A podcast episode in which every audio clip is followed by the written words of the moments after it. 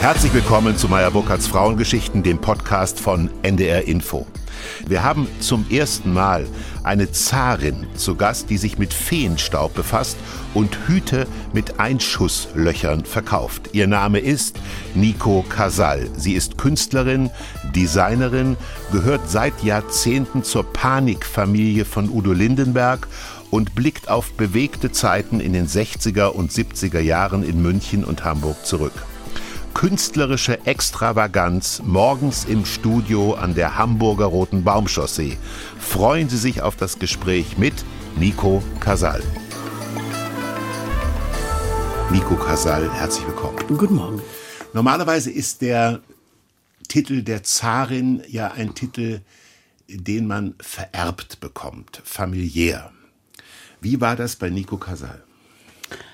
Das war die Panikfamilie sozusagen, als ich eben auf Udo gestoßen bin im Hotel Atlantik. Er mich sah mit meinen Vintage-Kleider, beziehungsweise Hüten und Mäntel und er dann immer überlegt hat. Also jede seiner Personen, die mit ihm näher was zu tun hatten, arbeitstechnisch, bekam einen Namen. Ja. Ähm, das eine war die Herren, dann waren das die äh, Geheimräte dann dachte er immer, okay, die sieht aus wie eine Zare. Ja. Und schon war der Name geboren. Dieses, ich schlich da so, gleitete durch die Lobby, hatte diese langen Mäntel an und natürlich auch im Winter die entsprechenden Mützen. Also äh, keine echten Pelze, sondern Kunstpelz. Und trotzdem, das war so von der Anmutung her so, dass er sagte, das ist die Zarin und sprichst du auch Russisch. Ähm, und spricht sie Russisch? Und Druschba. Druschba. Und Wie alt warst du, als du den kenntest? Da war ich so 18. Ja. Und Onkel Pö, das gab es ja alles noch. Und Marius Müller und Udo und Otto Walkes hatten eine WG. Und Lonzo. Lonzo, ja. die hatten also am Mittelweg eine WG. Und ich hatte eine Freundin, die wollte ein Autogramm haben und äh, war überall. Bei Bay City Rollers, bei den ja. Sweet, bei den Slates, überall. Und irgendwann war Udo dran.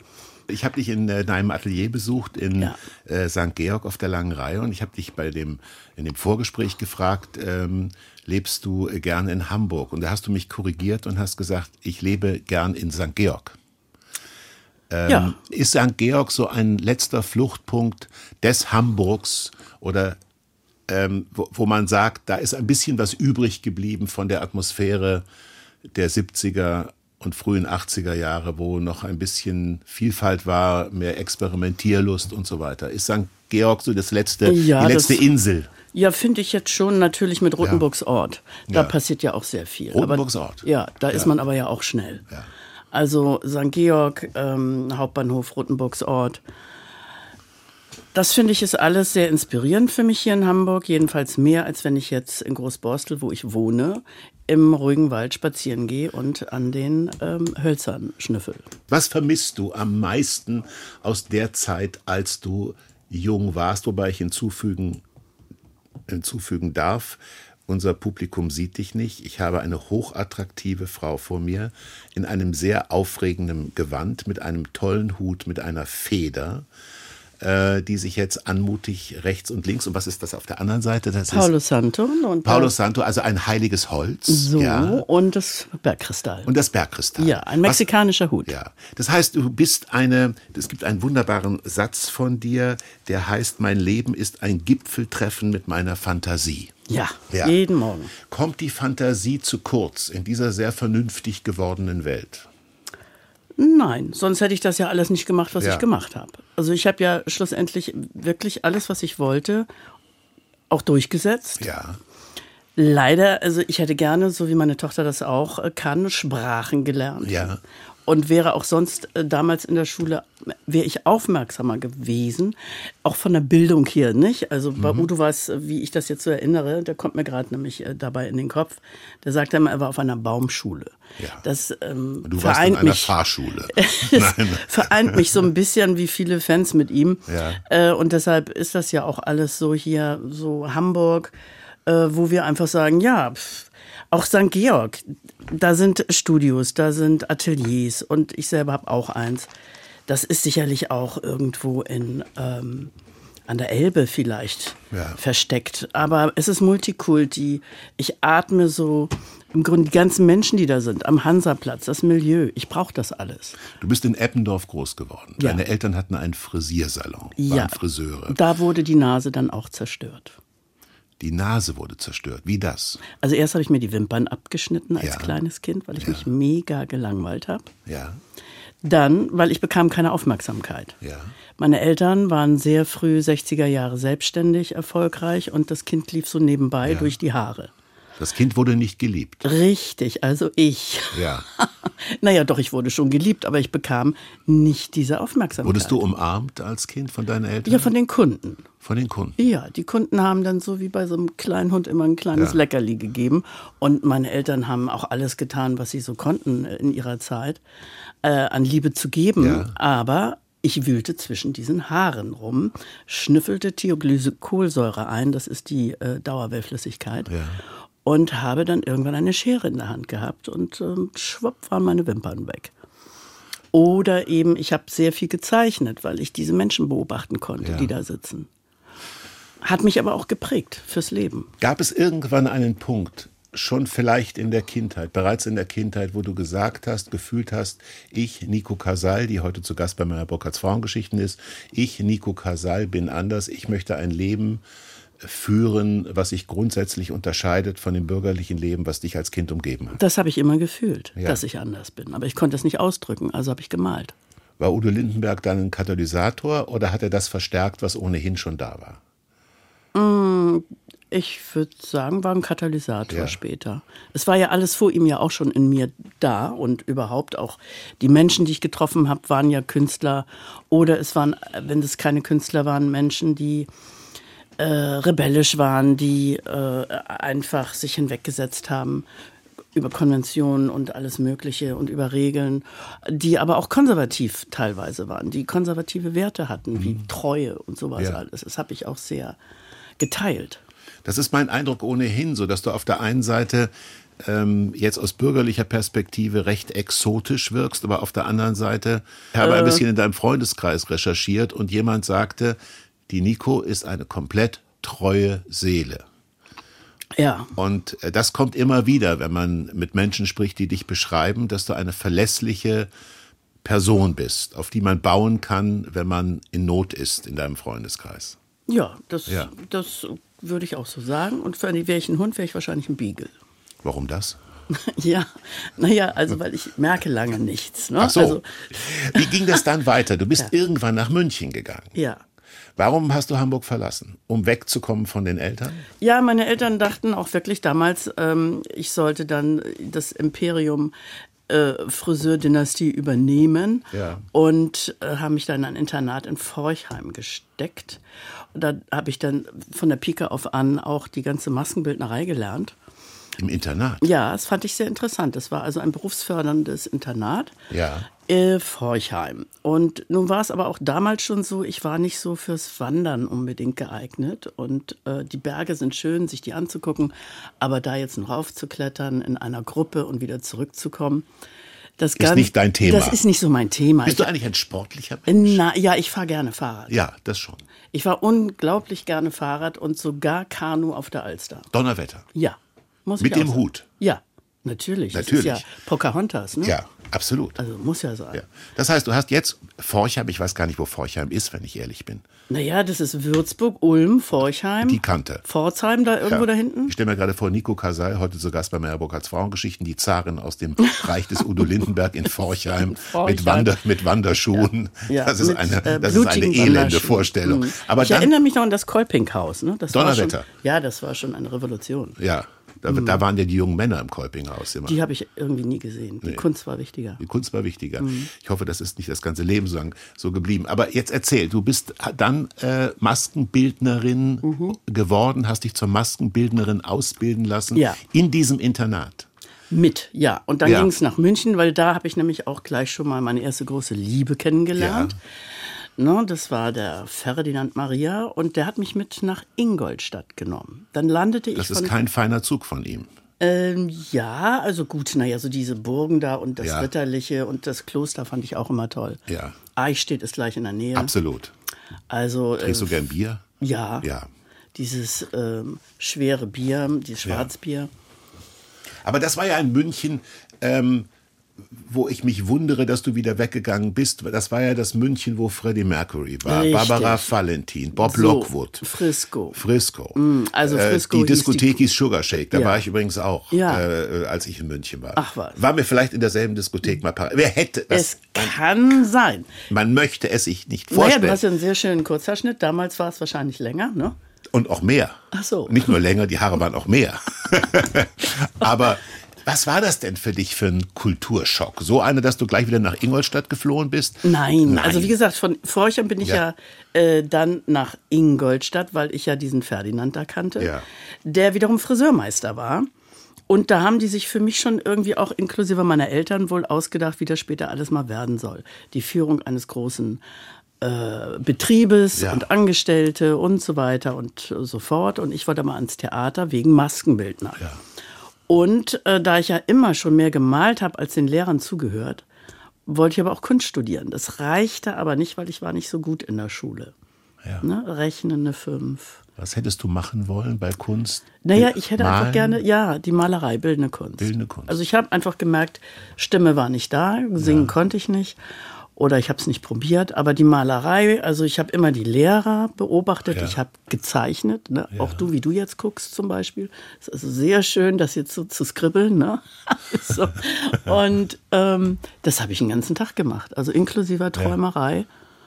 Und dann kam immer die Vorliebe für Gerüche ja auch noch Ja, dazu. da schon reden wir noch früh. drüber. Ja. Aber wir bleiben noch mal im Moment, wenn du erlaubst, liebe Nico Ja. Kasal, heute zu Gast bei München. Meyer Burkhardt in München. Ja. Ähm, wie München war das, was natürlich war das für ein München? Ja, München war, also das waren die wilden Münchner Ja. Jahre. Also ich habe da so das Ende mitgekriegt. Ich habe äh, den Regisseur Klaus äh, Lemke. Lemke? Ja, ne? Klaus Lemke, gerade Klaus gestorben. Lemke, der jetzt auch erst, es sind ja viele abgeflogen die letzte Ja. Zeit. Klaus Lemke eben auch. Ich habe ihn hier noch im Abaton noch mal äh, Ja. kennenlernen dürfen. Unendlich viele Filme produziert, auch Ja. zum Schluss noch mit kleinem, mit kleinem Besteck sozusagen. Ja. Leo Kretschmer, Cleo Kretschmer war Natürlich. seine Muse. Richtig. Ja. Ja. Diese ganze, dieser italienische Flair, der damit rumschwirrte, damals auch in München, das war so ein Bruch.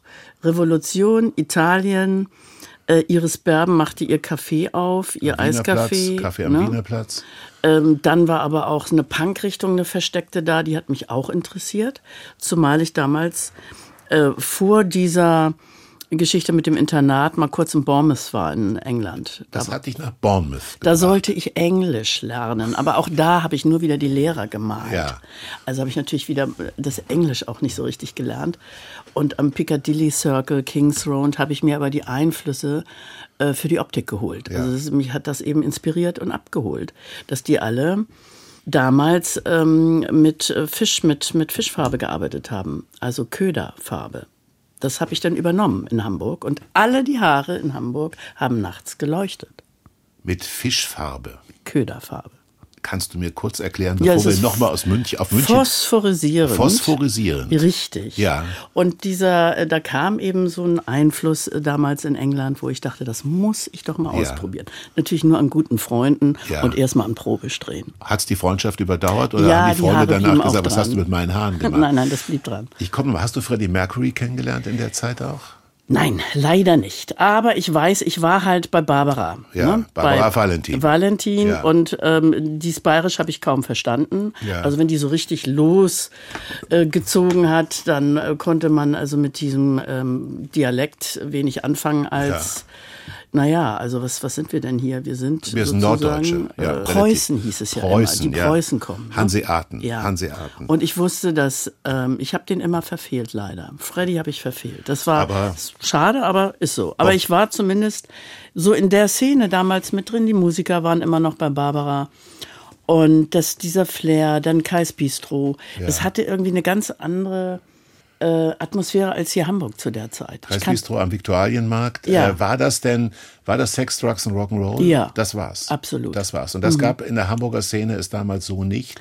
Weiß ich nicht, ich war da nicht. Da war ich ja eben nicht Du warst dabei. eben dabei. Ne? Du Ich bist kenn- nicht gependelt Nee. zwischen den beiden. Ich, ich bin, also Ja. Udo und seine Szene war wieder was ganz anderes, weil das, ähm, da habe ich ja äh, im Grunde das Tonstudio kennengelernt durch meine Freundin, weil die war ja eine Autogrammjägerin. Ja. Und da sah ich dann Arbeiter, ganz fleißige Musiker, die sehr diszipliniert waren. Natürlich ja. roch es da auch nach Cannabis und ja. was weiß ich nicht alles. Ne? Welche Rolle hat Bob Lockwood gespielt? Bob Lockwood, für diejenigen, die ihn nicht mehr präsent haben, äh, man darf sagen, ein Travestiestar? Ja, so wie Mary und Gordy damals ja, auch sehr bekannt waren. Und ähm, habe ich den Bob Lockwood hier in Hamburg gehabt, der hat äh, über acht Ecken gehört, dass ich eben Styling mache und er brauchte ja. mich. Und dann hat er sich ähm, meine Adresse geholt, wir haben uns kennengelernt und dann war es passiert. Ja. Also wir haben ein paar Worte miteinander gesprochen, wie es so schön heißt und da schließt sich der Kreis auch heute wieder mit meinem Parfum. Ich kann ihn gut riechen. Ja. Das ist ja ohnehin ein Phänomen, welche Worte wir gebrauchen, wenn so. es um die Nase geht. Ja. Du stinkst mir, ja. verdufte, Richtig. ich kann ihn gut riechen, ja. ich habe die Nase voll. Ja. Ja, kein alles, Sinnesorgan wird so oft in der deutschen Sprache wiedergegeben. Ja. Und alles ist Chemie. Und alles ist Chemie. Ne? Was ich damals natürlich auch nicht gewusst habe, weil ich ja immer eher auch so ein Aufschnapper bin an, an Emotionen, an, ja. äh, also ich beobachte einfach unheimlich gern. Ja. Alles ist Biochemie. Richtig. Ja. Nochmal Bob, Bob Lockwood. Ihr Bob. habt zusammen gewohnt? Ja, wir haben im Grünwald gewohnt. Ähm, in Grünwald, mh. im besten Bezirk. Ja. Oh. Da hatte er also tatsächlich, also unten eine Etagenwohnung mit ja. Keller. Ich war dann im Keller. Ja. Also es war ja klar. Ja. Ich hatte so ein kleines Zimmer, durfte ich dann im Keller ja. haben und habe im Hilton Hotel gearbeitet. Da wurde ich dann eingesetzt eben ja für die ganzen Ladies und ähm, Promis, die dann irgendwelche Aufträge hatten in München, sei es jetzt Galas oder so. Und dann äh, haben sie mich gebucht und darunter dann auch Bob Lockwood, der dort seine Show gemacht hat. Und er hat in den Shows, das würde ich gerne noch in Erinnerung rufen, er hat äh, sozusagen dargestellt mit seiner Kunst Liza Minnelli, Marilyn Garland, Monroe, Marilyn, Marilyn ja. Monroe äh, mhm. Tina Turner, Shirley Bassey. Also er war wirklich eine eine Ikone seiner Kunst in der damaligen, in der damaligen Zeit. Ja, war, Gottschalk hatte ihn eingeladen. Ja. Also wir waren dann irgendwann bei Thomas, damals ja auch. Ja.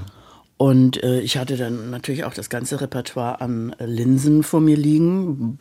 Blaue Augen, braune Augen, Perücken und alles. Und ich habe es geliebt, diese Verwandlung ja, ja. sowieso. Es ist ja auch ein Teil meiner ja. Persönlichkeit, dass ich eben einfach gerne spiele. Das wiederum tut aber Udo auch. Ja. Aber es tun ja auch viele andere Menschen. Was meinst du, wenn du sagst spielen? Was ja. ist das? Versuch Spiel. es mal zu beschreiben. Ja, Spielgefährte. Ja. Das ist, ist die ja, Sache nicht so ernst zu nehmen. Ja, auch. Es ist ein ja. Trieb. Es ist ja. ja, es ist ja auch tatsächlich unter Tieren so. Ne? Mhm. Du hast Tiere, die kommen sofort auf dich zu mhm. und wedeln mit dem Schwanz. Ja, wedeln mit dem Schwanz. Ist der Alltag, ist der Alltag langweilig? Okay. Ist der Alltag etwas, was für dich, ähm, Gottfried Benn hat mal gesagt, der Alltag ist für mich eigentlich eine Zumutung.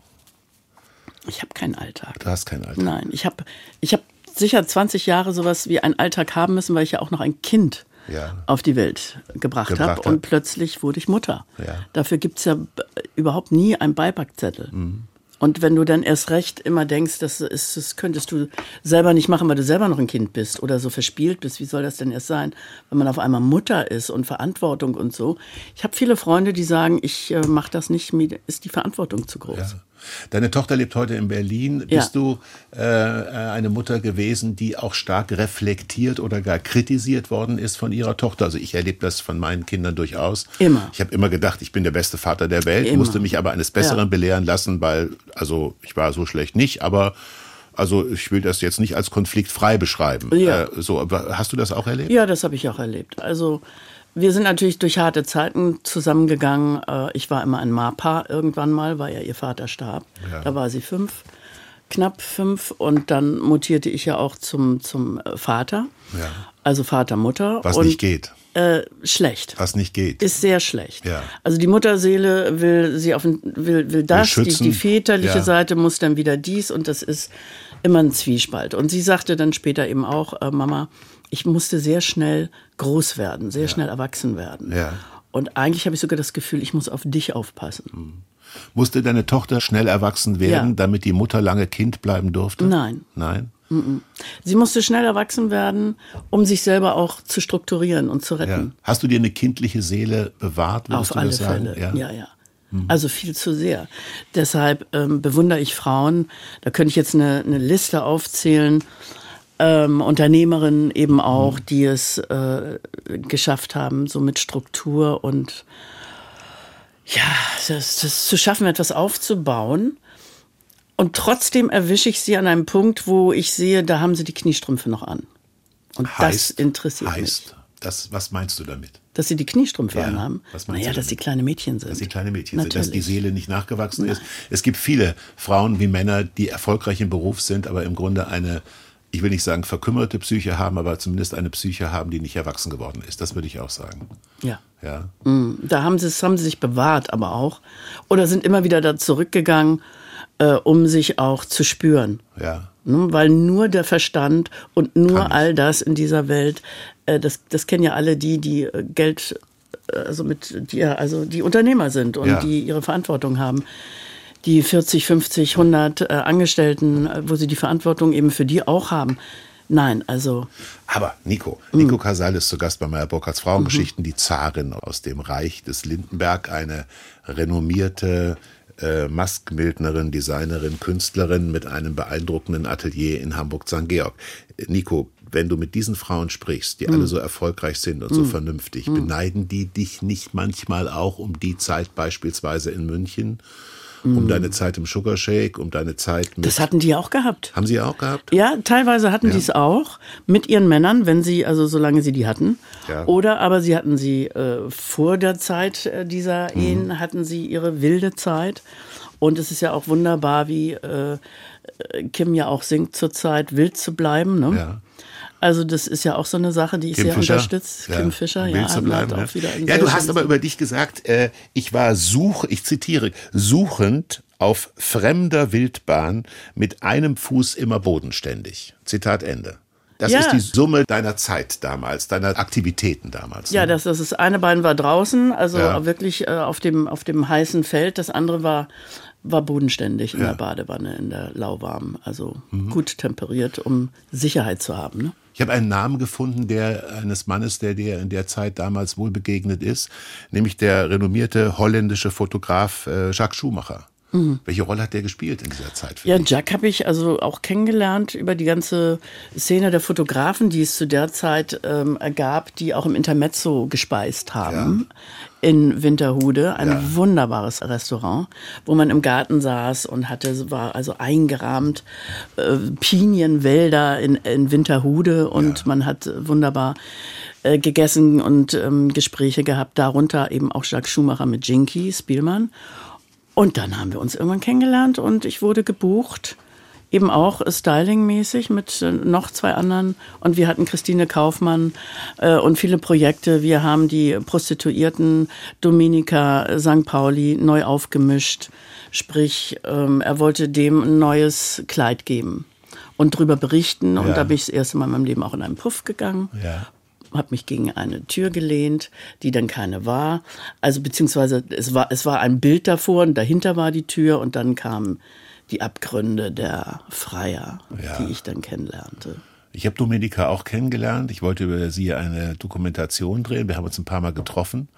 Und was mich äh, beeindruckt hat, dass ähm, sie mal gesagt hatte zu mir, Robertus, ich möchte nie außerhalb von St. Pauli leben, weil ein Stadtteil ohne Sexualität würde mich langweilen. Zitat Ende. Mhm. Das hat mich tief beeindruckt. Mhm. Ich hatte den Eindruck, es ist ja so eine Männerfantasie, dass Frauen das gerne machen und teilweise machen sie Prostitution nicht gern. Aber ich hatte bei Domenica den Eindruck, dass sie tatsächlich äh, Herrin ihrer selbst ist. Absolut, das ja. hatte ich auch immer. Ja. Also sie, unten war das Klavier, sie hat mit ihren Freiern wirklich auch so äh, wie ein Arzt gesprochen und eine Mutter. Ja. Das Mütterliche und äh, das Sexuelle kam dann so nebenbei. Sie hat auch Dichter angezogen, Autoren angezogen, Alles. Literaten ja. angezogen. Das kam ja hinzu. Du hast viele Frauen angezogen, wie mir scheint, weil wenn man sich mit Nico Casal und ihrer Arbeit beschäftigt, was ich natürlich im Vorfeld dieses Gesprächs getan habe, dann taucht da Inga Rumpf auf, Marion Faithful, Yvonne Katterfeld, äh, Gabo, Ulrike Krages, die Designerin. Bist du eine Frauenfrau am Ende? Ja. Das ist mein Eindruck. Mhm. Das heißt, deine Freunde, deine engsten Freunde sind Freundinnen. Mhm. Ja. Kannst du Frauen besser verstehen als Männer? Ja. Also ich glaube, dass äh, also die Männer, die ich kennengelernt habe, so unterm Strich, mit Ausnahmen, waren trostlos. Es gab natürlich äh, sehr, sehr interessante, äh, ja. tolle Männer. Aber es gab auch einige, äh, der Mann mit dem gewissen Nichts ja. kennt auch jede Frau. Ja. Oder jede Und nicht jedes Frau. stille Wasser ist tief. Tief, nein. Glaube ich. Ja, aber es, ganz oft hat sich das bei mir auch so ergeben, dass ich beobachtet habe, die Frauen sind streckenweise doch stärker. Ja, Frauen definieren sich mehr über die Person, Männer über die Funktion, ist meine These. Stimmst du dem zu? Absolut. Mit Doppelpunkt. Mit Doppelpunkt. Ja. Es gab eine, eine Figur äh, im Großstadtrevier, die hieß Neidhard Köhler und die Figur des Neidhard Köhler ähm, wurde gespielt von Kaiser Bahn. Ja. Kaiser Bahn ist äh, der Vater deiner Tochter, der Vater eurer Tochter. Mhm. Ähm, ein, ein, ein Schauspieler, der ähm, in Hamburg vor allen Dingen ähm, bekannt war, berühmt war äh, und der viel mit Jürgen Roland zusammengearbeitet hat, äh, dem Regisseur, ähm, auch bei Tatorten und so weiter. Was hatte Kaiserbahn, was dich interessiert hat? Das war ganz tief der Humor, ja. also ein unfassbarer Humor. Und aber dann auch diese, diese tiefe, ähm, sich ähm, in diese Melancholie äh, zu versinken, zu verschmelzen und Stunden später dann wieder über sich selber und über alles zu lachen und es auch wieder loslassen zu können. Mhm. Und ähm, diese Reise, das war ja wie äh, im Grunde diese, äh, ja, diese Fahrt mit dem Boot, wenn du durch solchen Canyon ja. fährst. Bump, a bumpy Road. So. Ja. Das war das war die Zeit mit Kaiserbahn. Ja. Kaiserbahn hatte aber auch ein Alkoholproblem. Ja, er hat dann schon, wie viele übrigens ja. auch. Viele Schauspieler. Ja, viele Schauspieler. Ja, du Na, guckst klar. dich hier gerade im Sender um. Ja, Sicher, ich sicherlich auch. Ja, aber ich glaube, die, die große Zeit des Alkohols also ist vorbei. Waren, die 80er war was da anderes. Da hat ja jeder schon um 12 Uhr in diesen ganzen. Teilweise schon um 11. Ja, also auch schon um 11 ja, ne, stand der Sekt schon da. Ja, absolut. Und, ja, klar. Und es war völlig normal. Es war ja. gut, das ist nicht mehr normal. Ja. Ähm, du sprichst den Humor an und ähm, nach meiner Beobachtung haben Religionen keinen Humor. Es gibt ganz wenig Darstellungen von äh, lachenden Heiligen oder lachenden Geistlichen. Ein Mensch, der so die Fantasie sucht wie du. Ähm, warst du jemals empfänglich für Religion? Hast du mal, bist du gern, gerade in, im katholischen München, wo die barocken Kirchen es gibt, bist du da gelegentlich in Klöster oder Kirchen gegangen? Naja, ich bin schon auch ein Suchhund. Eben. Das ist, das ist schon auch klar. Und ähm, ich fühle mich sehr wohl in Kirchen, also aber wegen der Architektur einmal und zum Zweiten auch, weil ich mich tatsächlich getragen fühle da drin. Ja. Ähm, von, von so einem Geist. Also ich stelle mir jetzt nicht einen Gott vor, der von oben runter guckt mit einem weißen Bart, sowas nicht. Aber, aber, aber ähm, es wäre ja schön, wenn es das ist, so wäre. Aber es ist ja tröstlich, sich vorzustellen, mhm.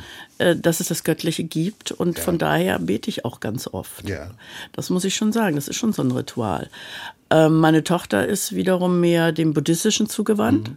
Die sagt also, Mama, musst du denn hier schon wieder so einen Jesus aufstellen, ne? Und was soll denn das schon wieder? Und ähm, ja, es, es tröstet mich einfach schon seit Jahrzehnten. Ja. Und ich wollte auch immer ins Kloster, schon damals, auch schon in Eichstätt. Weil, also da ist ja auch, da sind ja auch Bilder entstanden, äh, die, die sind ja nicht von ungefähr. Ich fühlte mich dem schon sehr verbunden, weil ich dachte, in dieser realen Welt ja. äh, komme ich nicht klar. Ich muss mit diesen Frauen irgendwie äh, hinter diesen Mauern arbeiten und, und da äh, dann eben die Frauen hinter den Mauern heißt mit den Nonnen. Ja. Das heißt, du hast im Kloster in Eichstätt, ich kenne Eichstätt auch, das ist ein wunderschönes ja. Kloster. Ähm, du hast also das Gespräch mit Nonnen gesucht, mit den. Ja, ich habe auch in Angers, als meine Tochter einen ähm, Blinddarmdurchbruch hatte, mal für zwei Nächte da geschlafen in einem Kloster in Angers. Und ich komischerweise, ich kann es nicht erklären, aber ich fühle mich da immer sauwohl. Was glaubst du, findest du da was dich so sau wohl fühlen lässt, was du woanders nicht findest? Ich würde es wahrscheinlich woanders finden, aber ich habe meine Spielgefährten noch nicht gefunden, immer ja. noch nicht. Also es ist immer nur partiell. Und da in diesem, bei diesen Nonnen habe ich einen Teil, eine Schnittmenge mit mir, die ich finde, die ich äh, bei anderen Frauen nur mal für zehn Minuten finde. Dann sind die ja schon wieder, hm. ich bin so busy, ich bin so busy. Naja, aber das Make-up ist natürlich per se ein oberflächliches Geschäft. Ja. Also wenn du, wenn du Marian Faithful beispielsweise für einen Auftritt zurecht machst, es entstehen ja keine tiefer gehenden Gespräche, allein aus Zeitgründen schon nicht. Mm. Oder gab es das dann doch? Äh, doch. Ja. Also wir Frauen kommen vom, vom äh, also sofort vom Hundertstel in Tausendstel und haben eigentlich alles besprochen in, in acht Minuten. Also gerade Marion Faithful, die ich nie kennengelernt habe, aber ich kenne viele Interviews mit ihr, mm. kann ich mir vorstellen, Nico Casal und Marion Faithful, das muss doch sofort ja, matchen. gut, naja, also es hat gematcht, aber dann kam ja mal ein furchtbares Englisch dazwischen. Ja. ja, also, das ist das ist natürlich das ist, hilft nicht. Das, ja, das hilft ist das nicht ja, wirklich. Ja. Ne? Aber trotzdem ähm, es ist ja auch so, wenn du, wenn du dich einfach anguckst und da diese Chemie eben, wie gesagt, stimmt. Und äh, zwischen äh, Wimpernkleber, die ja erstmal ein paar Sekunden auf dem Auge kleben, und zwischen einer ähm, Camouflage, die man ja. macht und was auch immer, redet derjenige schon. Und mhm. Marianne hat auch irgendwas von den Stones gesprochen, dass die hier mal in München waren und aufgetreten sind und jetzt ist sie hier im Hilton Hotel und was ich denn so mache. Und da gab es schon ja. Gespräche, ne? Ja. So. Also das macht man schon. Und wenn du, dann kommst du aber wieder ins Fachliche, ne, where you have the part right or the left side und dann musst du wieder Styling machen. Ja. Und dann erzählt sie von, von ihren Liebhabern. Also Frauen sind da schon ganz anders. Ein Mann, da hätte ich wahrscheinlich Stunden, Tage gebraucht, bis ich irgendwas erfahren hätte. Das heißt, Marion Faithful hat sehr schnell von ihren Liebhabern gesprochen. Ja, ja. weil sie da Erinnerungen hatte in München. Ja. Also gerade im englischen Garten. Hatte sie Erinnerungen an Ja, da gab es wilde Zeiten. Und so. Naja, da gab es eben einfach diese Woodstock-Partys. Ja. Die gab es auch im englischen Garten. Wohl dem, der dabei war. Ich bin so froh, dass ich das alles erleben ja. durfte. Es ist gut, aber auch bei Meyer Burkhardts Frauengeschichten, dass immer auch ein Rod Stewart-Song gespielt wird. Heute eine Version von Rod Stewart eines alten Bob Dylan-Songs Two Shades of Blue.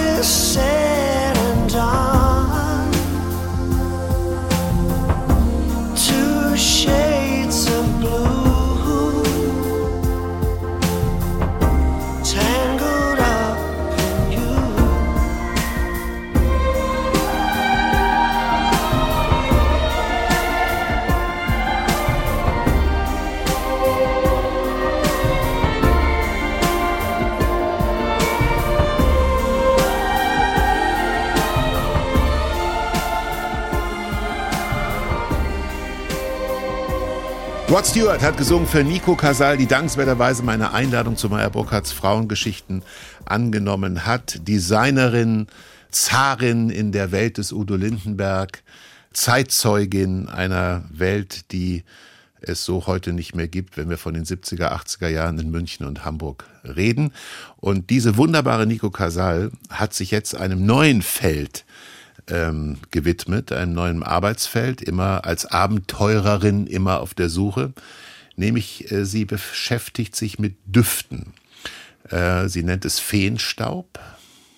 Ja, ja, also, ja. ja, gut, das ist natürlich auch ein Wort, was äh, kreiert wurde, schon auch aus, aus der Panikwelt, die dann ja bestimmte Worte so wählen, dass ähm, dieses Verträumte und auch dieses so ein bisschen Spirituelle sowas wie ein Feenstaub ist. Ja. Ne? Und das konnte ich damals noch nicht so genau formulieren, weil du musst ja, wenn du ein Parfum kreierst, dem Parfümeur erzählen, welche Emotionen da reinkommen ja. sollen.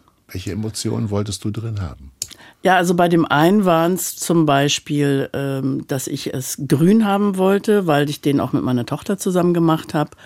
Und ähm, wir beide lieben Heilpflanzen. Ja. Und sie kommt aus dieser äh, Medizin und aus dieser ganzen Heilwelt auch, Naturmedizin. Und dann habe ich gesagt, ja, aber ich möchte auch, dass es äh, aus Gras kommt das ja sowieso, also ja. jedenfalls der Grüne. Frankreich. Ne? In Frankreich aus Gras wurde das gemischt und ich wollte, dass es happy macht. Ich ja. wollte gerade nach dieser Pandemie ja. und nach diesem, äh, nach der Zeit der Entbehrung ähm, einen Duft haben, den sprühst du auf und bist sofort happy.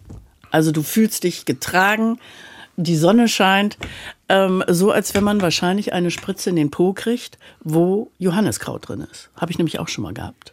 Diesen Vergleich kann ich jetzt nicht ziehen bei mir, weil ich habe nie eine Spritze in den Po bekommen mit Johanniskraut.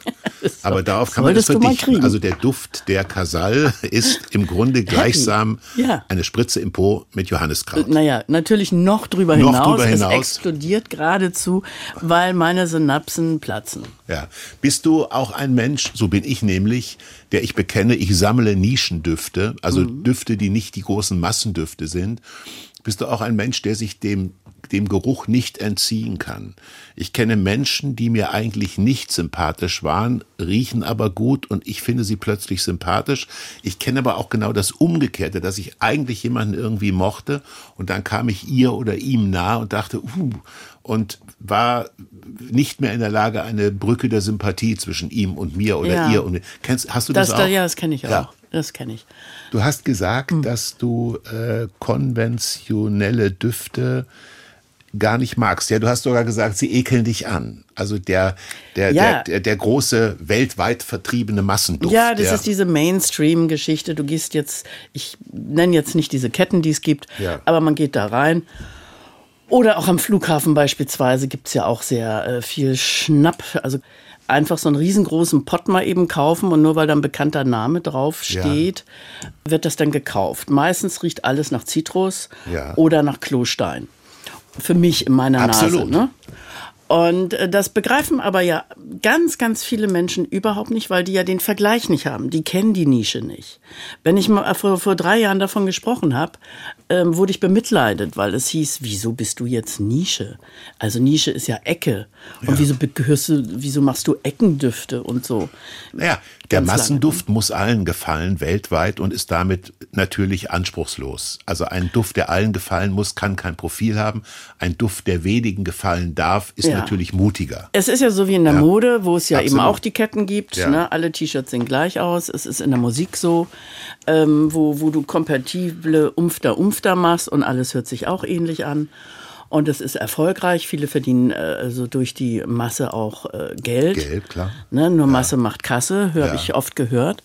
Aber es war nie mein äh, Bestreben, das äh, zu machen. Dann warte ich eben ein paar Jahre, bis man irgendwann mal was verdient. Also Geld war es nicht, was mich getrieben hat. Du sprachst gerade von Mode und ich habe Nico Casal anmoderiert ja. als eine Frau, die auch Hüte verkauft hat, die Einschusslöcher haben. Ja. Was hat es mit den Hüten mit Einschusslöchern auf sich? Naja, das, das hat mit Styling generell zu ja. tun, dass ich einfach dachte, auch bei der Fotografie mit Jacques Schumacher, es wurden mhm. viele Close-ups gemacht, alles war also eben Brust und Kopf. Berühmter Werbefotograf aus Holland. Richtig. Ja. Genau, der auch immer noch hier ähm, im Institut lehrt. Er ist mhm. ja immer noch Professor. Und ähm, da habe ich gedacht, Moment mal, also wenn du Close-up hast, dann musst du, klar, der Kopf muss perfekt sein und so wie du, wie ich das jetzt meine und auch äh, Oberkörper. Ja. Also fing ich an ähm, zu zeichnen und habe die Jacken, die ich gezeichnet habe, den Kostümbildnern und Schneidern gegeben, inklusive natürlich auch Kopfbedeckung, weil ich liebe Hüte. Das mhm. ist immer schon so gewesen. Und dann sagte mir einer, du brauchst aber ein Brand, du brauchst ein Label, du musst einen Wiedererkennungswert ja. haben. Und dann habe ich also habe ich einfach mir den Kopf zerbrochen. Dann dachte ich, okay, dann schieße ich da jetzt rein. Mhm. Ich gehe jetzt hier in Hamburg in eine Schießanlage, ähm, habe dann da so 20 Hüte, knall da einmal rein mit einer ähm, Vorderlader oder sonst irgendwas, Pistole und dann ist es das Zeichen meiner Durchschlagskraft. Mhm. Es hat also nichts mit Krieg oder Gewalt zu tun, ja. sondern mit Denken. Hm? Man denkt so viel und dann kannst du das Loch vorne machen, du kannst das Loch hinten machen äh, und äh, auf Events wirst du natürlich immer angesprochen. Sie haben da ja ein Loch. Ja, ja. es ist so richtig schön beknackt, aber warum nicht? Sie also, das ist dein ja, Humor. Also mein Gott, das ist dein Humor. wir können auch mehr Humor gebrauchen. Ne? Wir, mehr. Humor gebrauchen ja. und lass uns noch mal ganz kurz über, wir müssen noch mal kurz über Udo Lindenberg sprechen, der natürlich auch ikonografisch eine ikonografische Figur ist, letztlich auch durch seine Hüte.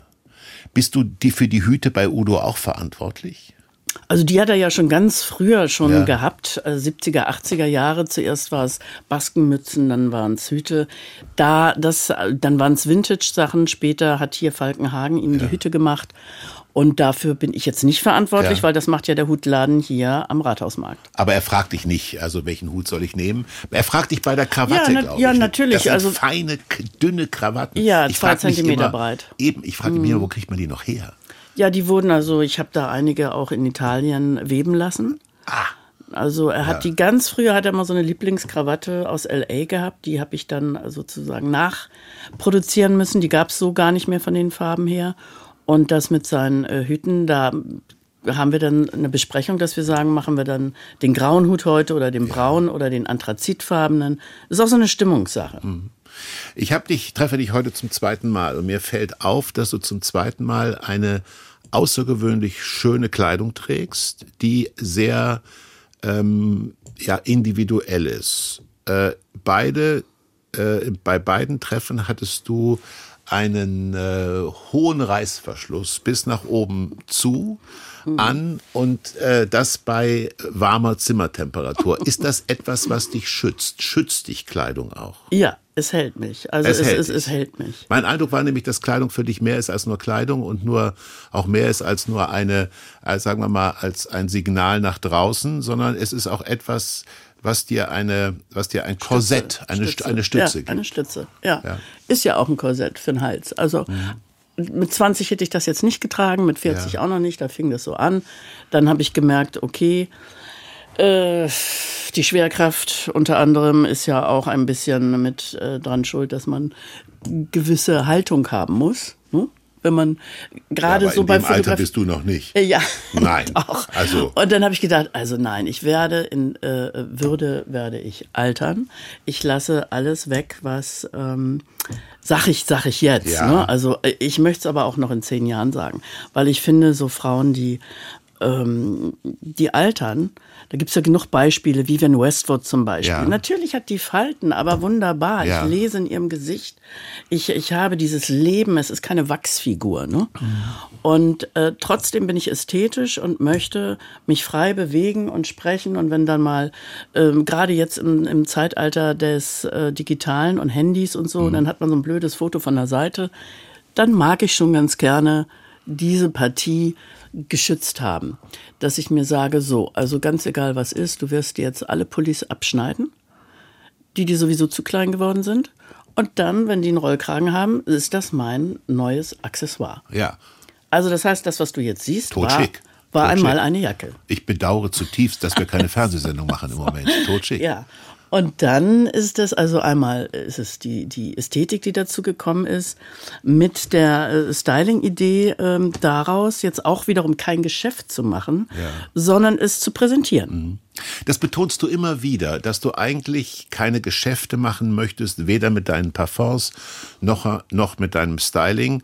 Warum ist dir das so wichtig, immer zu sagen, ich bin nicht hinter dem Geld her? Ja, das habe ich noch nicht erforscht. Ja, aber es ist eigentlich, weil ich habe es nicht erforscht. Du musst ja auch die Miete bezahlen, ja, befürchte ich. Natürlich. Ja, ist doch so. Ja, das Leben ja, ist teuer. Das Und Leben ist teuer, recht. in Hamburg sowieso. Und ich habe auch ähm, äh, eine, eine Freundin, die äh, macht das Marketing bei mir und die hat mich, also die ist drei Jahre verzweifelt, weil sie immer wieder von vorn anfangen muss, mir zu erklären, äh, was Marktwirtschaft ist. Ja. Und ähm, auch ein Udo ist ja ein sehr, sehr guter Unternehmer, der auch immer sagt, Mensch, hier, also auch an seine ganzen anderen äh, Freunde, äh, die er ganz hervorragend berät. Aber es bleibt bei mir leider auch nichts hängen. Es rutscht durch wie so ein Sieb. Ich habe es dann auch gleich wieder vergessen. Aber trotzdem muss er ja ein Preisschild dran.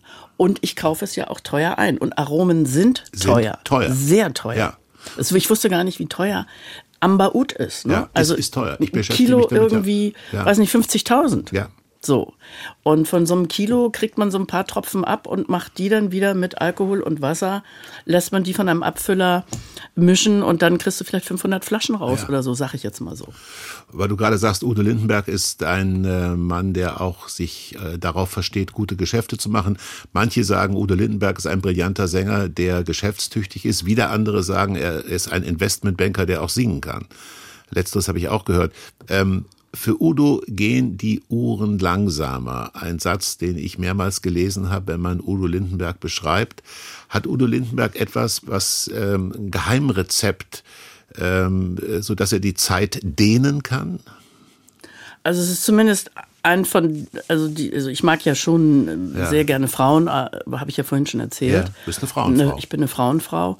Aber es gibt eben auch einer von den femininen Männern, die ja auch was Weibliches haben. Ja. Da, dazu zählt er für mich schon auch. Ja. Ne, ist ja sehr männlich und äh, hat auch dieses Unternehmerische und alles, aber hat auch dieses Feminine und auch diese Spielnatur. Deshalb treffen wir uns ja auch, weil es ein Spielgefährte ist, so wie ich das manchmal bei anderen Menschen. Unter anderem jetzt auch bei dir. Ne? Du gehörst, finde ich, da auch total dazu. Du wärst absolut in meiner Sandkiste, die ja dazu auch noch gut riecht. Ich ne? nehme die Einladung an. So. Ich bringe Förmchen mit. Ich bringe Förmchen und Schaufel mit. Welche, welche Förmchen denn? Ja, zum Spielen. Also Ja, Sand. welche wäre denn deine Lieblingsform? Ähm, so diese, äh, der Stern mit der Sternschnuppe. Da, Mhm. Meine Mutter hat da so ein Backblech. Das war mir äh, immer am liebsten. Dieser Stern mit so einem Schweif hinten Ah dran. ja, guck mal. Oder gibt's den schon in der Sandkiste? Ja, Kann- also, kann ich, also mein Stern ist jetzt äh, nicht, dass zackig. du mir die Förmchen rausschmeißt. Nein, nein, mache ich das, nicht. Nein, das habe ich. Mache ich nicht. Welches Verhältnis hast du zur Zeit? Zur Zeit, die vergeht. Wir sind beide knapp über 30, was man uns beiden nicht ansieht, liebe Nico Kasal. Die Ulla Meinecke hat den schönen Satz gesagt, wenn man jung ist, ist die Zeit ein unendlicher Ozean und wenn man etwas älter ist, wird sie ein, naja, ein, ein dünneres Rinnsal. Hast du ein Verhältnis zur Zeit oder ignorierst du, dass die Zeit vergeht? Naja, das ist sicherlich wie bei allen Menschen über 30, wie du sagst. Ja. Äh, man fängt plötzlich an aufzuräumen. Man sagt sich, also äh, Ja. es kann morgen, kann es vorbei sein. Das ist einem sehr viel klarer geworden als wie vor 10, 20 Jahren. Und trotzdem mache ich jetzt viele Dinge. Ich buche einen Urlaub mit meiner Tochter, das hätte ich früher so nicht gemacht. Ich will alles jetzt Ja. noch mal Wo fahrt ihr hin? erleben, Lanzarote. Äh, Da war ich schon mal, aber sie noch nicht. Gibt's guten Wein. Wenn Ja. du jüngeren Menschen, die ähm, diese Sendung beispielsweise, diesen Podcast hören, wenn du denen vermitteln möchtest oder gerne vermitteln würdest, wie war die Zeit, sei es in München, sei es in Hamburg in den 70er, 80er Jahren? Was ist davon leider verschwunden? Was vermisst du? Was ist Teil deiner Persönlichkeit geworden? Was würdest du, was würdest du denen sagen? Was wäre dein Appell an die Nachwachsenden? Ja, mehr mutig zu sein, mutiger. Ja, riskanter. riskanter, mutiger. Also viele Mädchen, die ich heute so kennenlerne und Frauen, die sind oder auch Jungs, die sind dann doch noch sehr vorsichtig oder sie wohnen noch bei der Mutter oder Ja. sie, sie, sie strecken das jahrelang. Irgendwo so ein Fuß immer bei den Eltern noch und in Sicherheit und so. Die trauen sich einfach zu wenig, ne? Hast du das in dem Mutter-Tochter-Verhältnis bei euch auch gehabt? Lalenia ist sehr schnell ähm, mit 18 Schon weg, raus. Sie ja. ist dann in Frankreich fünf Jahre, fünf Jahre New York und fünf Jahre jetzt Berlin. Also die hat ihre Erlebnisse gemacht. Kinder kommen selten auf andere Leute. Sprich, da kommt die Gene der Mutter kamen irgendwie durch bei der Tochter. Ja, Ja. und vom Vater auch. Also die ist äh, total ähm, süchtig, fast schon nach Reisen. Wie schön. Ne? Wie schön. Und sie sagt ja auch, Mama, ich kann mich nur mit gut mit Menschen unterhalten, die sehr viel gereist Geht sind. mir genauso. Geht mir genauso. Da ist eine ganz andere ja, Kommunikation. ja. Wenn du jetzt traurig bist oder wenn du entspannen möchtest, hast du mir mal in einem Vorgespräch gesagt, oder deine Tochter vielleicht vermisst und hörst Musik, dann hörst du Edward Grieg, Zum Beispiel. den großen norwegischen klassischen Komponisten. Oder Schumann, also da gibt es verschiedene, aber auf jeden Fall die Klassik. Ja. Weil das andere, wenn das jetzt äh, Punk oder Rock oder Pop ist, ähm, das äh, beschäftigt mich dann schon entweder vom Text äh, sehr viel und das andere ist so ein Streicheln der Seele mit einer hm. Feder. Ne? Reden wir nochmal über Hamburg. Ähm, du hast äh, in einem Interview gesagt, was dich einfach extrem langweilt, sind so berechenbare Hanseaten. Also äh, ich nehme mal an, Menschen wie mit V-Pulli, den ich jetzt auch anhab, und Korthose, die ich jetzt auch anhab. Das ist in Hamburg, was dich anödet. Ja, anödet. Das sind alles natürlich auch Geschmacksrichtungen, wo die Frauen, ja. die ich kennengelernt habe, ähm, die dann also auch äh, Reedereien äh, angehörig sind, Gattinnen, ja. ne? Ja.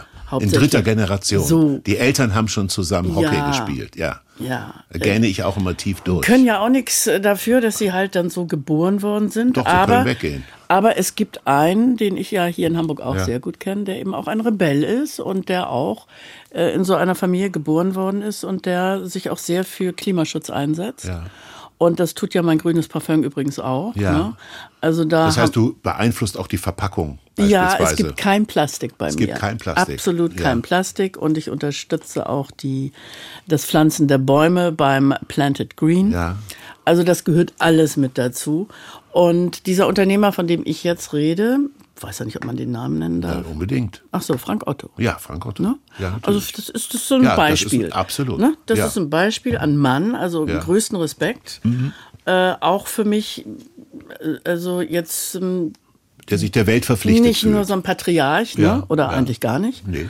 sondern ähm, der sich da sehr zugewandt, denn Frauen auch ein Rock'n'Roll-Entrepreneur. Ja, ja bei Frauen, also ja. man sieht ihn ja. in der Yellow Press auch häufig mit dem Thema Frauen in ja. Verbindung. Das, aber ist ja auch sein gutes das Recht. Das ist ja sein gutes das Recht. ist ja sein gutes Recht, ja. Das stimmt. Aber gut, das hat natürlich Udo auch immer getan. Ja. Wenn wir jetzt wieder da äh, hingehen, also ob das jetzt ähm, auch in Russland die Ala Prokaschowa war, mit der er gesungen hat. Das war zwar ne, diese Kriegssongs und so, aber er ist ja auch sonst für die Gleichberechtigung. Absolut. Im Singen. Du bist der erste Gast bei Meyer Burkhardts Frauengeschichten, die erste Gästin, mhm. politisch korrekt. Und ich glaube, wir haben heute den das 103. Gespräch oder das 104. Gespräch. Der erste Gast, der zwei Seiten eng beschrieben vor sich liegen hat, zwei DIN A4 Seiten mit ganz viel Text. Was steht da drauf? Oh Haben wir alle Themen behandelt oder gibt es noch irgendetwas auf deinen beiden, bei deinen beiden Blättern, äh, wo du sagst, das hat der Meyer Burkhardt vergessen?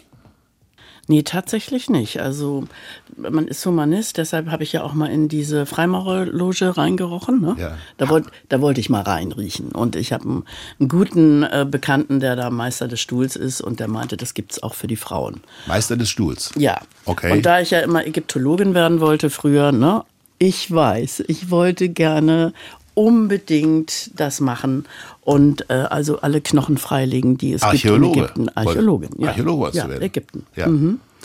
Ah ja, Archäologin kann es ja auch woanders werden, aber bei mir war Ziel Ägypten. Ja. Und deshalb ja auch so, als ich diese Gewürze das erste Mal gerochen habe und so, da musste ich auch in diesem schwarzen Parfum ja. Amber Oud haben. Mhm. Also wir haben eigentlich alles äh, besprochen. Ich bin in Kassel übrigens immer, ich bin in Kassel groß geworden und ich bin immer in die Stadtteile gegangen, wo äh, die Türken wohnten und die Algerier wohnten und die ähm, also Menschen aus anderen Kulturkreisen, weil mich da die Gerüche interessiert Richtig. hatten. Und zwar sowohl die Gerüche in den Kfz-Werkstätten, wo Autos repariert wurden, als auch die Gerüche in den Kneipen und was alle furchtbar fanden, die Gerüche in den Treppenhäusern. Also auf jeden Fall bin ich immer durch diese Stadtteile gegangen und habe und habe diese Gerüche genossen, weil ich dachte, das ist irgendwie eine fremde Welt, in die ich noch nicht reisen konnte, weil das Geld noch nicht da war. Lass dich doch einbalsamieren. Ich soll mich einbalsamieren Ja, also lassen. die Mumien, die, die existieren ja 3000 Jahre schon. Soll ich mich mit V-Pulli und Korthose einbalsamieren, damit, damit die in 100.000 Jahren sofort merken, da ist ein Hamburger einbalsamiert. Ha, so einfallslos kann nur ein Hamburger rumlaufen. Ach du. Nein. Lässt du dich einbalsamieren? Weiß ich noch nicht. Noch nicht drüber nachgedacht. Aber es ist ein interessanter Gedanke.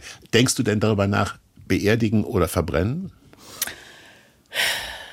Also ich möchte gerne auf jeden Fall so eine Urne haben, die getöpfert ist. Ja gut, das heißt aber dann verbrennen. Ja, eigentlich schon. Weil beerdigen kannst du dich ja nicht in der Urne. Nee, das stimmt. Also es musste dich schon sehr zusammenrollen. Ja, das also ich meine, du siehst zwar, also du ich hast eine Top-Figur, aber ich ehrlich gestanden, also eine, Eine Beerdigung in der Urne okay. wird schwierig. Hm. Also ich habe ganz klar gesagt, ich möchte beerdigt werden und möchte aber in einem Totenhemd besserer Qualität äh, weil ich dieser Gedanke, in so einem Totenhemd beerdigt zu sein, minderer Qualität, das finde ich eine furchtbare Wie, Vorstellung. Und dann in so einem Sarg und von den Würmern zerfressen? Ja, aber du hast ja Nachbarschaft. Also es kommt ja aus dem Nachbargrab vielleicht mal jemand vorbei, denke ich mir immer. Also es gibt es eine schöne, schöne Also du Inschrift. kennst den Geist von Ketterwell, ne? Nein. Noch nie gehört? Nein. Noch nie gelesen? Nee, doch, doch, aber was hat der mit meinem Friedhof jetzt zu tun? Ja, das, das ist eine große Geschichte. Das, äh, aber irgendwann kannst du, ich gebe dir mal das Buch von dem. Da bist du eigentlich, du bist eigentlich. Ich bin der, der Geist, Geist, von, von Canterville. Canterville. Ja. Ich habe auf einem Berliner, ähm, auf einem Berliner Grabstein einen wunderbaren Schriftzug gelesen. Da stand drauf: Gucken Sie nicht so doof. Ich läge jetzt auch lieber am Strand. Das fand ich, das fand ich sehr schön. Meine Damen und Herren, äh, Nico Casal ist zu Gast bei Meyer Burkhardts Frauengeschichten gewesen, Designerin, Maskenbildnerin, äh, Zeitzeugin, Parfumherstellerin und die Zarin aus dem Reich des Udo Lindenberg. Nico, okay. vielen Dank, dass du Danke. gekommen bist. Dankeschön. Meyer Burkhardts Frauengeschichten, ein Podcast von NDR Info. Wenn Ihnen das Gespräch gefallen hat, freuen wir uns über positive Bewertungen und Weiterempfehlungen. Wenn man Depressionen hat, dann kann man das Leben, wenn man nicht mehr depressiv ist, das kann man so viel mehr schätzen. Man weiß es so viel mehr zu würdigen, wie schön das ist, wenn man nicht aufwacht und das Gefühl hat, die Welt geht unter. Raus aus der Depression. Mein Name ist Harald Schmidt und ich begrüße Sie hier sehr herzlich in meiner Funktion als Schirmherr der Stiftung Deutsche Depressionshilfe. Weil das ist das Schöne, es hört immer wieder auf. Und wenn man das dann nicht hat, dann fühlt es sich so an, dass man das überhaupt nicht mehr nachvollziehen kann, dass es einem so schlecht ging. Dann würde ich die Blitzendiagnose stellen, dass wir heute wieder einen sehr, sehr informativen und äh, interessanten Podcast hatten. Sie können das Ganze wie immer in der ARD Audiothek nachhören. Alle anderen Podcasts, die wir bisher schon aufgezeigt haben, selbstverständlich auch. Und wir freuen uns, wenn Sie beim nächsten Mal wieder mit dabei sind. Alles Gute, bis dahin.